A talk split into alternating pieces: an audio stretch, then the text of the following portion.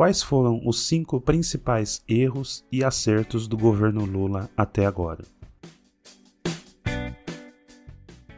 É o que você vai ver no episódio de hoje do Não Sei Filosofia.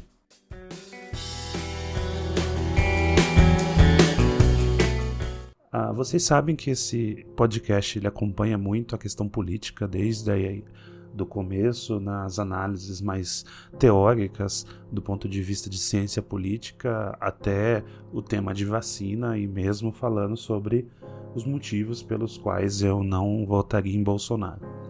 Então, acredito que é importante a gente continuar essa análise do ponto de vista que agora nós temos um novo governo e elencar aí quais são os principais pontos de erro e acerto até o momento.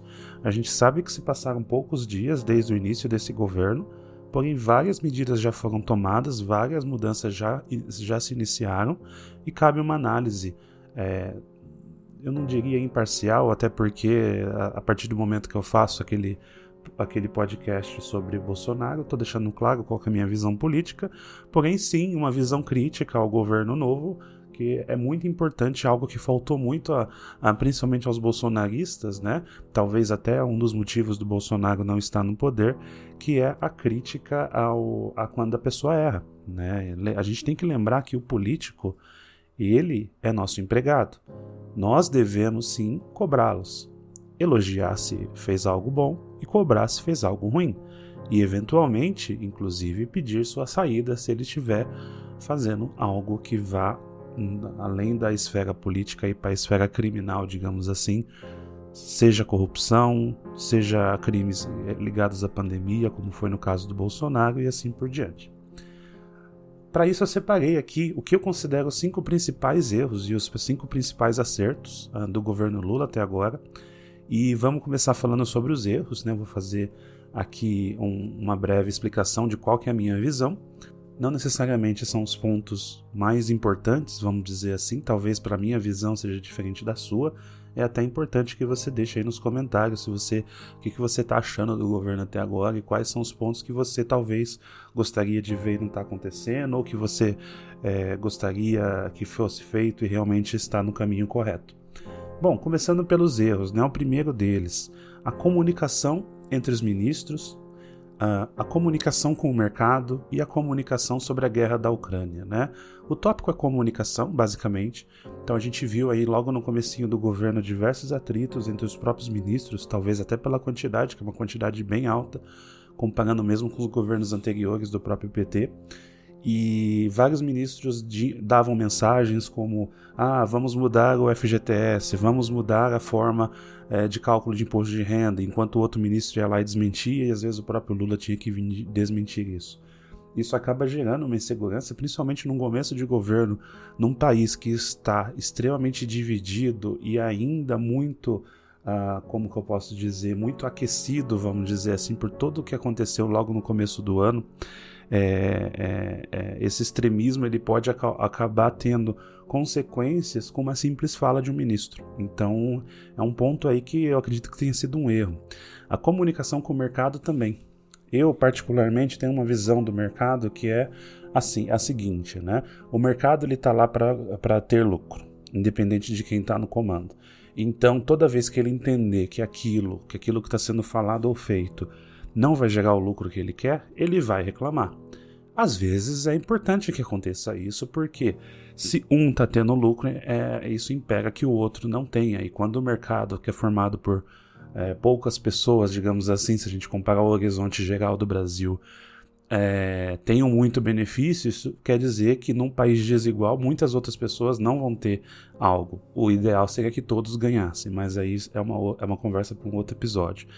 Uh, então é importante sim manter um equilíbrio e essa discussão ela não pode ir a, a, até o ponto de uh, prejudicar financeiramente empresas que geram emprego, vamos dizer dessa forma, né? Porque uma coisa é o cara que especula perder dinheiro, muitas vezes isso aí faz parte do investimento de risco dele. Outra coisa é uma empresa, por exemplo, que emprega milhares de pessoas, ter uma insegurança numa fala de um ministro e por isso de repente deixar de investir, deixar de contratar ou até de fazer demissões, né?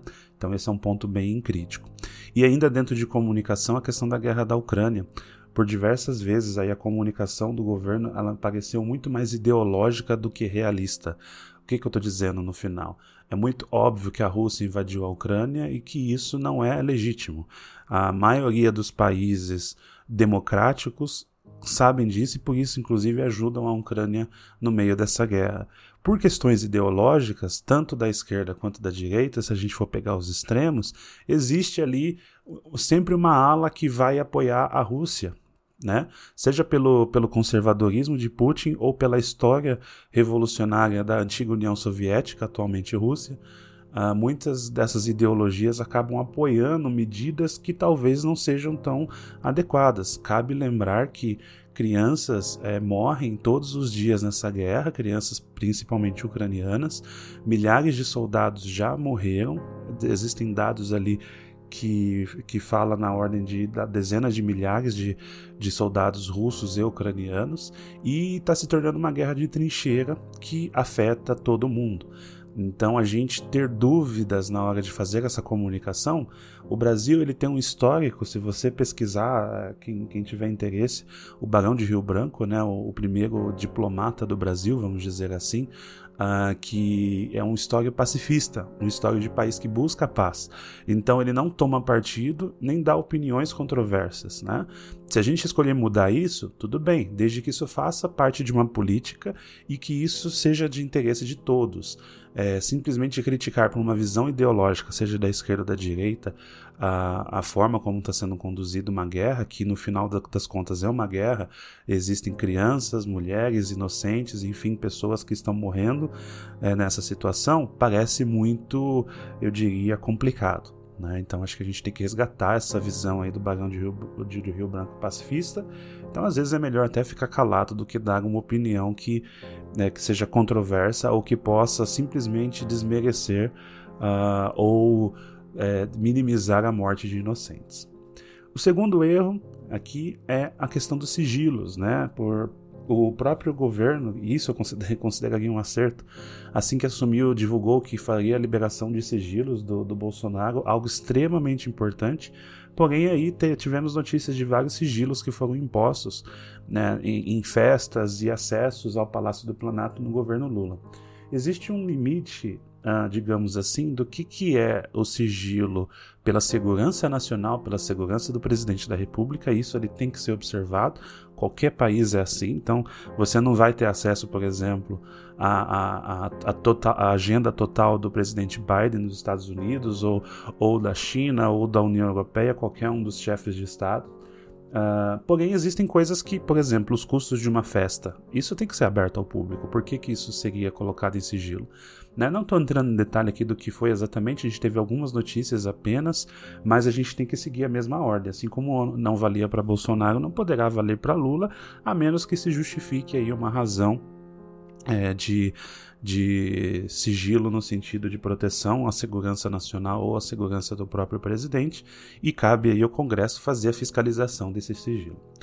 Terceiro ponto, alguns ministros ali envolvidos com processos de corrupção ou milicianos, né? Teve, tem é, casos aí onde uma das ministras do governo Lula teve no palanque de miliciano, inclusive que era é, ligado a, a, milicianos ali do Bolsonaro, né? Então isso acaba matando um pouco o discurso de que a gente está querendo fazer um governo renovado, diferente do anterior, e principalmente, mais até do que, do que a questão do discurso, é, o que, que é um miliciano? Ele é um criminoso. Ele é um criminoso que escolheu de uma outra forma extorquir o povo, matar pessoas inocentes para poder ter algum benefício, algum controle de determinada região. Então ele é um criminoso.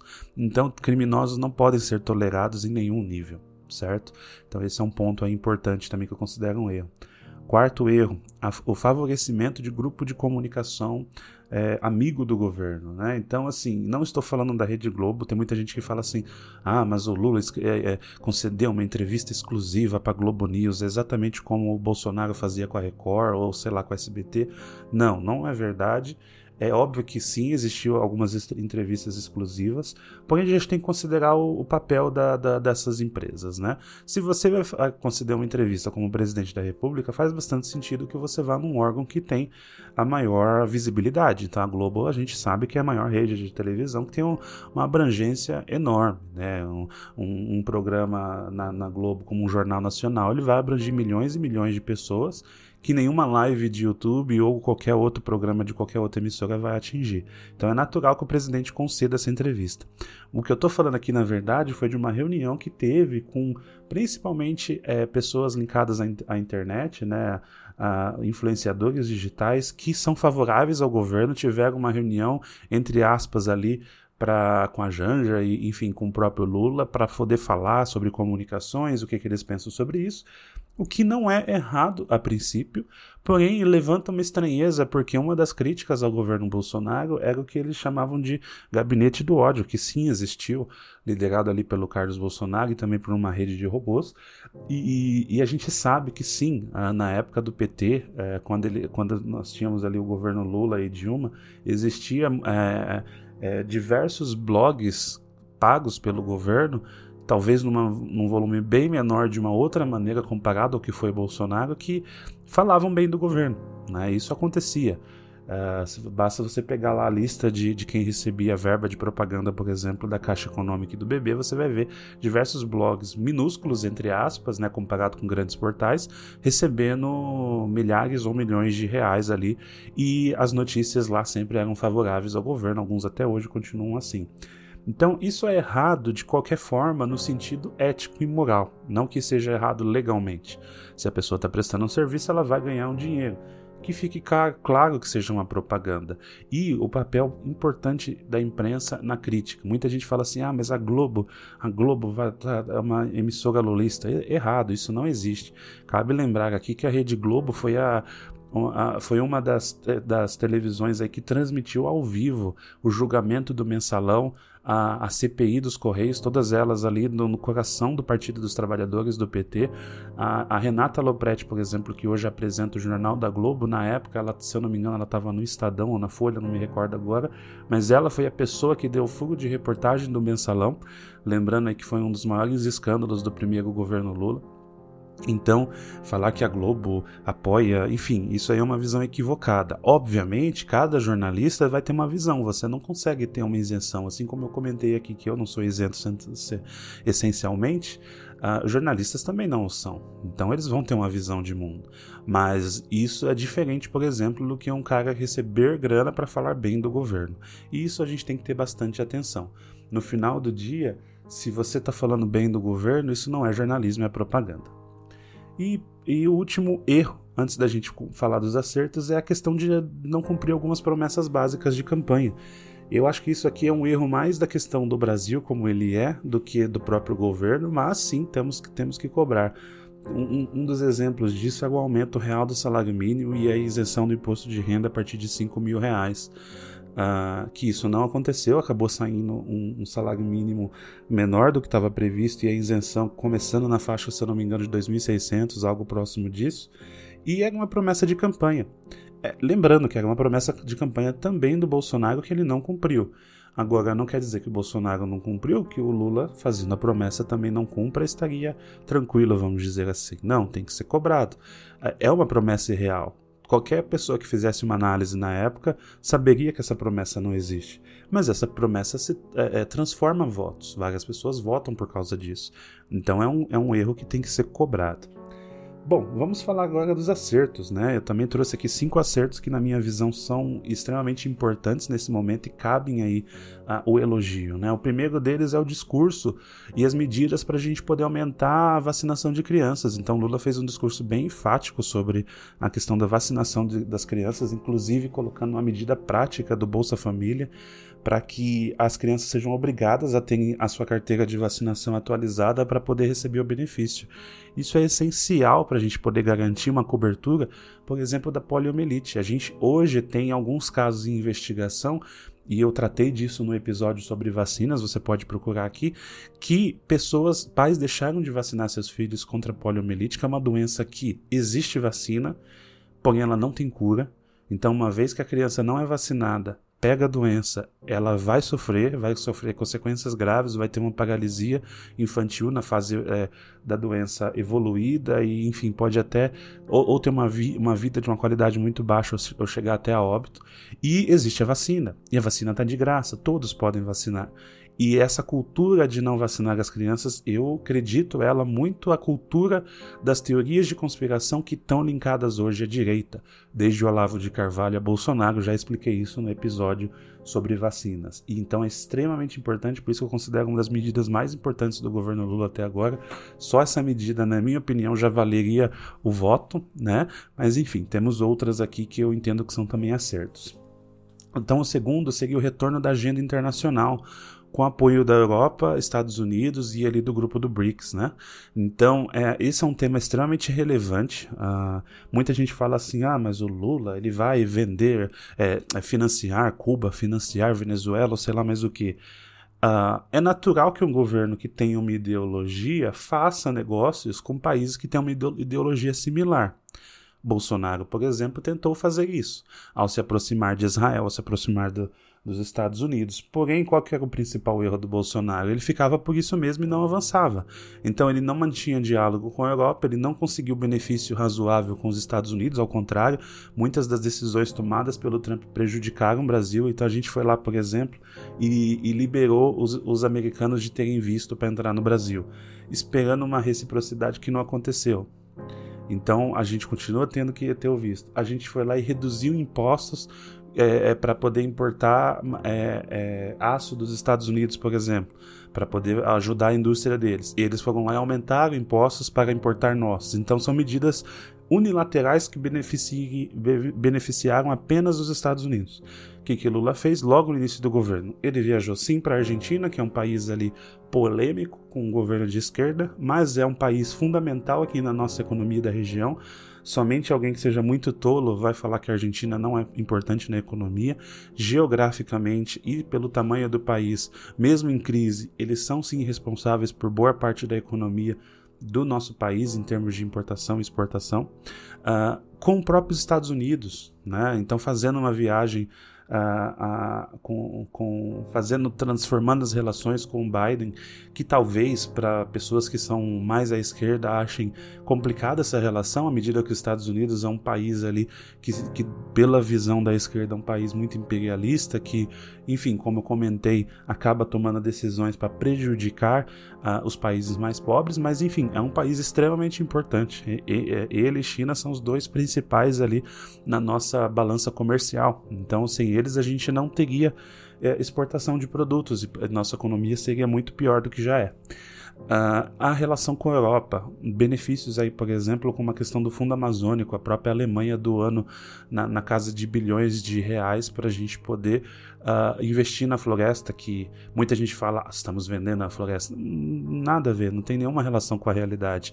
E é, é preferível que a gente tenha um fundo como esse, que tem como um dos requisitos você preservar do que não ter esse fundo e fazer o que estava sendo feito, que é a questão da exploração ilegal e, inclusive, a, ao custo de vidas dos povos indígenas daquela região.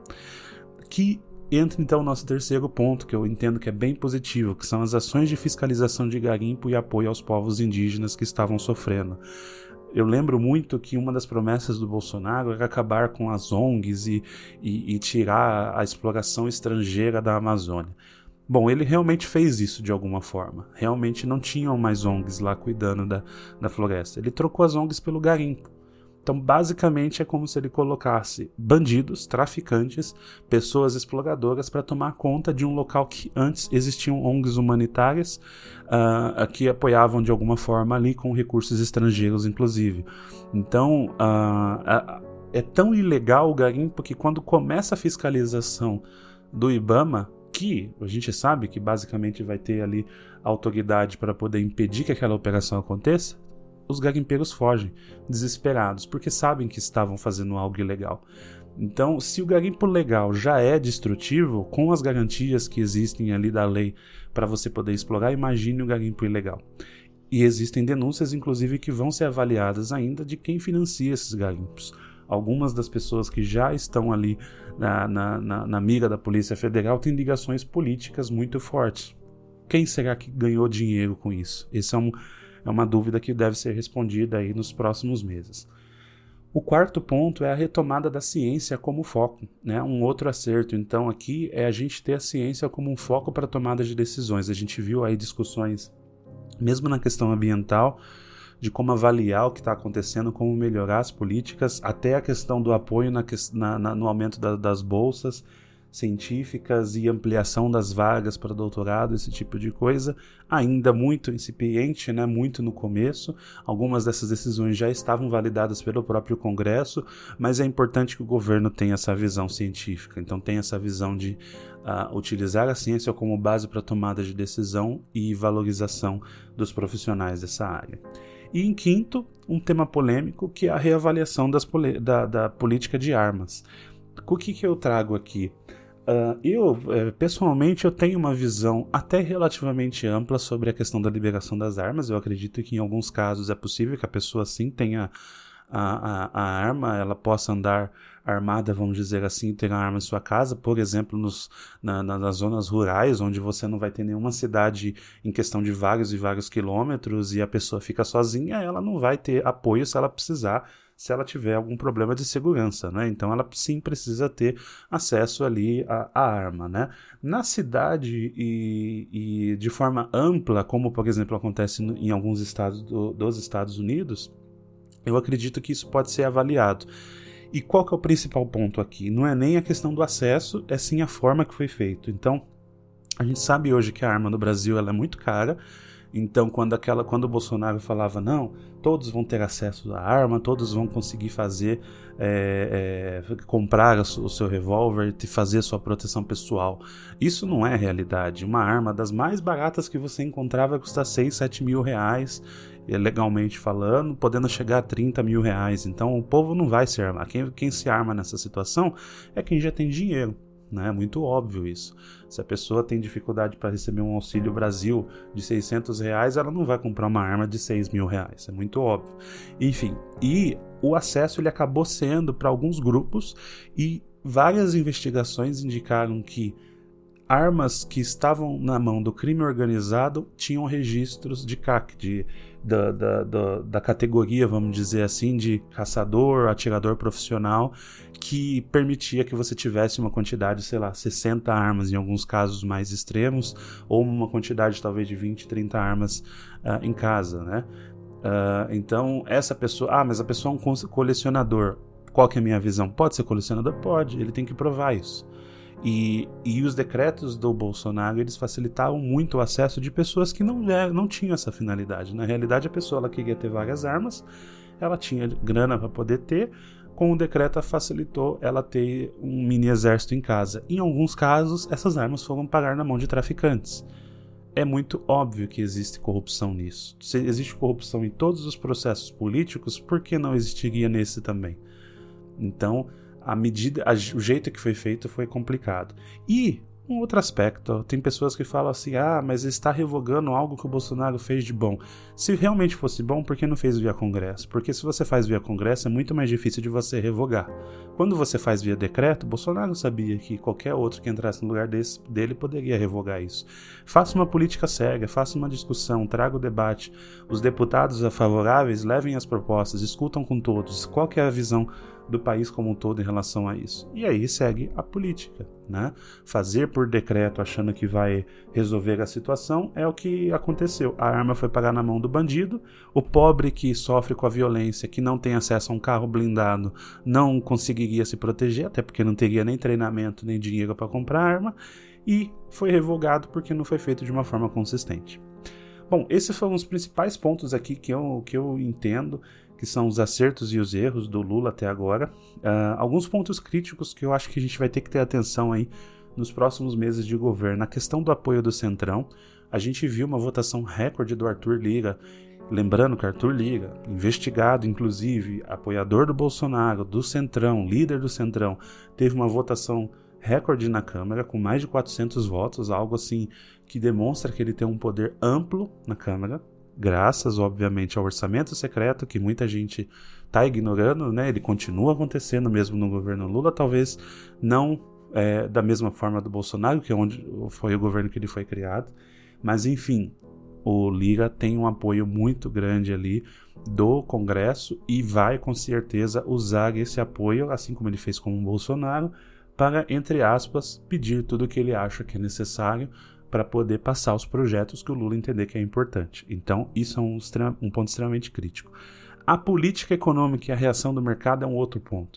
Como que a gente vai lidar, por exemplo, recentemente tivemos polêmicas onde por causa de uma questão do Banco Central ser liderado por um bolsonarista, Roberto Campos Neto, né, neto de Roberto Campos, aí um dos caras ali, um dos pensadores uh, liberais do Brasil, uh, isso e, e aí uh, o impedimento do Lula poder trocar o presidente do Banco Central pela sua independência gerou ali muitas discussões, né? Uma pressão, inclusive, da ala ideológica do PT e da esquerda sobre esse presidente é, do Banco Central e é um ponto realmente importante o que está sendo trazido para a discussão. Até que ponto, por exemplo, uh, vamos imaginar que fosse o inverso, que antes fosse o governo Lula e ele tivesse colocado, por exemplo, sei lá, a Dilma como presidente do Banco Central e agora a gente tivesse o Bolsonaro como presidente.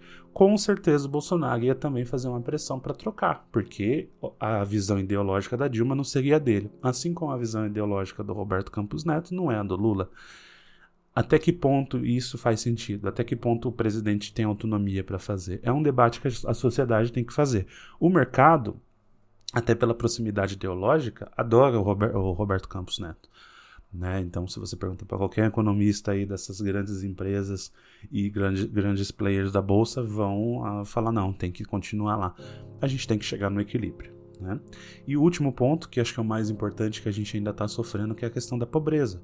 Então a gente fala muito em taxa de juros e inflação e tudo isso vai refletir aonde? No povo, na pessoa que ganha o salário mínimo lá de 1.300 e poucos reais, que não dá para fazer uma compra do mês direito, não dá para pagar as contas, a pessoa que está pagando um imposto de renda alto e não consegue sobreviver, o microempreendedor que está estrangulado por, pelos impostos e não consegue crescer a sua empresa, que por isso não gera emprego e isso acaba gerando desemprego, enfim, a economia como um todo é um dos pontos aí críticos e como que essas pessoas acessam, né? Como que a gente faz o próximo passo? A pessoa tem que não ter mais fome. A partir daí, como que ela se estrutura? Como que ela tem educação? Como que ela se torna um cidadão de verdade?